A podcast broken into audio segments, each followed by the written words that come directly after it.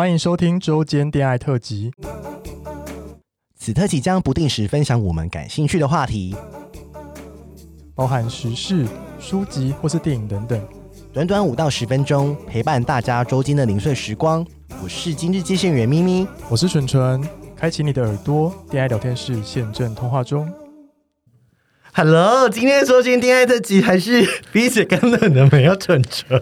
Hello，Well girl，而且今天的议题都很适合你们两个，就是跟跟你们的专业或者是背景都有点关系。那我先念第一个哈。我是教育工作者，身边也有向我出柜的男女同志老师，他们其实也很辛苦。由于教师的身份特殊，适婚年龄不结婚会引起家人、同事还有家长的猜疑跟侧目。也许哪天咪纯也可以做一集播同志教师哦。那他现在问题是，目前我在课堂上对于性别平等教育与学生会有更多的讨论与价值澄清，这就是你们带给我的改变。因为欣赏你们的坦率与自在，我也希望孩子别被传统观念束缚，正视自己的性倾向，不扭曲最自然的本我。最后，我想问咪纯未来的规划是会结婚，以及你们想对教育者说些什么？让我们可以为教育改变的部分，希望你们不要觉得太严肃，这不是时候的调调。我只在想，还能做点什么？来，努努的回答这条适合你回答、因为我之前是做性平教育的。呃，我觉得其实教育者最棒的地方就是，你可以把你的认为重要的价值跟观念，然后在课堂上透过更多的心思，让孩子们去思考。对，我觉得其实只要一直做到这件事情就好了。然后，当不管孩子们说了什么东西的时候，都不要以评断的方式去否定他。有很多时候，他可能包含的是，比方说他的性倾向还在认同的时候，那个时候他也不需要我们任何人帮他做决定，只需要陪他，因为他以后一定会找到自己的位置。对，很棒哎、嗯。我觉得有一点是因为像我之前有看到文章，就是呃，有些国外学者他他。我忘记名字，但他他有讲一个观念，其实我觉得还蛮认同，嗯、就是呃，有有一些老师会觉得说我我是在教学生东西，所以我应该要是我教你，你就要接收到，嗯，他他们觉得这样才是对的。可是其实他说那个学者他说不是，就像国外他们其实很多课堂上他不会直接要小孩硬背，而是他通过比如说讨论、辩论、讨论，你你觉得为什么？嗯，又为什么？嗯，去用答辩的方式去一来一回的去沟通，就是你不需要把这些就是。教育者你也不需要一定要说哦，我就是要教育所有的学生一定要认同同志，就其实这也不是一个最好的教育方式。就是有些人认同他就是认同，对，有些人不认同就没办法。对，有些人他家里因为就是宗教关系，宗教或者是家里的因素，他就是不认同。嗯，就像是选举，你总是会选边站，你没有办法把所有的人都变成同一个人，一定会有跟你异音的人。是，那这样子的话，就是变成你只能透过更多的讨论去。让大家有更多的价值观的思考，其实你也没有办法单一的去喂给学生说哦，未来同志才是对的，或未来一定要是怎么样的社会，就这你也没有办法去做这样的事情。是，但你能做的就是把很多的议题让学生去醒思，让学生会去找更多的资料去回应说，哎，为什么是这样？嗯哼，那他们觉得是怎么样？有不同去思考，而不是图填鸭。填鸭对，不是填鸭，是我就是叫你。要要这样做，毕竟我们都是填鸭的受害者。而且，其实我觉得都要相信，大家都会有一天会找到自己的价值观跟立场。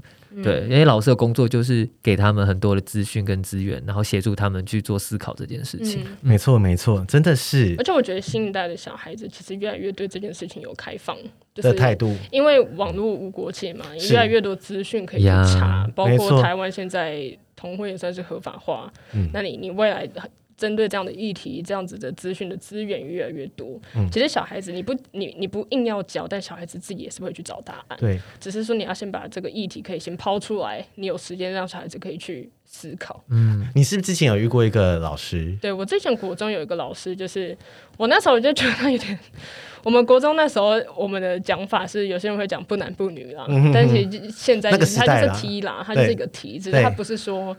绑束熊或什么，其实还是胖胖的。对，可那个老师跟我还有几个朋友还还不错，就是他其实对我们还很好，而且跟呃国中生都打在打，就是混在一起，这样、嗯、就跟大家的感情都很好。然后一直到之前我都会去找他，因为他是新。他有读心理，他是建教老师，啊、但他有读心理，是。所以之前我有一些国中生的一些呃问题啊，或者是心情不好，我都去找他聊天。真的。然后后来他就跟我讲说他是同志。啊，对。那那时候其实我不知道同志是大概是什么，但我好像大概知道。对。但是我又不觉得说，我就跟他讲说，哦，同志就是喜欢女生。他说对。对然后那时候我就我有跟他讲说，我其实喜欢。就是男生或女生都有，但是我也不知道是我是怎么样，所以那时候就因为遇到这个老师，所以他就跟我们讲说，就是你只要知道说你喜欢这个人的原因是什么，嗯、你不需要因为他的性别或是怎么样，没错，猜忌自己。他也是一个很好的老师，他这个很棒的老师啊，在那个时代，老师好重要。好，那那下一题就跟有点回应到这一题，就是呃另外一个社本留言，他是讨论有关于原生家庭的。那我念一下他的留言好不好？先谢谢你们的声音陪伴我度过一些低落的夜晚。我很喜欢咪咪的爱三分得七分那集。最近我感情遇到瓶颈，也就是我的对象空窗五年，而我之前交往也都是年起跳，所以我们目前相处一直都还在拿捏，却也找不到方向。我很低落，因为我也是属于那种一旦爱上了就会给全部的人。我知道我们两个都在努力，但我仍然会有时常有不安全感。我想是来自于我小时候被家暴的阴影。我自己很努力，我往正向走，但时常没安全感，也造成我现在感情上比较黏对方。他说挂号心理上了哈，因此我想是否能有机会在你们节目里面邀请相关领域的人来聊聊相关议题？是否真的原生家庭会造成这么大的影响？又或者是不是？又或者不是的话，那我要怎么帮助自己呢？来。这一题跟你有关系、嗯。好，毕毕竟我是社工系毕业。对，呃，其实成长过程中，我们的确会因为原生家庭的关系，对我们未来的行为跟价值观有很多的影响。他因为、嗯、因为你最早其实就是你会不自觉的看见你父母的互动方式，然后你就会学起来的。那个是一个不自觉的过程。是。那未来你肯定会透过很多，比方说媒体啊、一些剧啊，或者是朋友间的讨论，嗯、会形塑了你一些行为跟价值观。所以的确，原生家庭会对自己造成很大的影响。比方说。嗯，其实我小时候，嗯，应该说我现在有些时候我还是会对自己很没有自信。然后我有一次因缘机会，可能我去做智商，然后就发现说，其实我一直的很想要往外付出很多，然后得到认同，是来自于其实我从小是被我家人所否定的。然后，呃，我的家人曾经跟我说，如果没有生你这个小孩该有多，就我妈曾经跟我说，没有生小孩该有没有该有多好。然后。嗯，所以那时候智商师就问了我一句说：“所以你是不是觉得，其实你妈妈没有生你，她不会嫁到这个家来有这么多的委屈？因为一开始可能我爸爸这边的家庭对她很不好。”嗯哼，然后我就爆哭，我就发现其实是我一个很深的心理，因为我觉得是我害了我妈。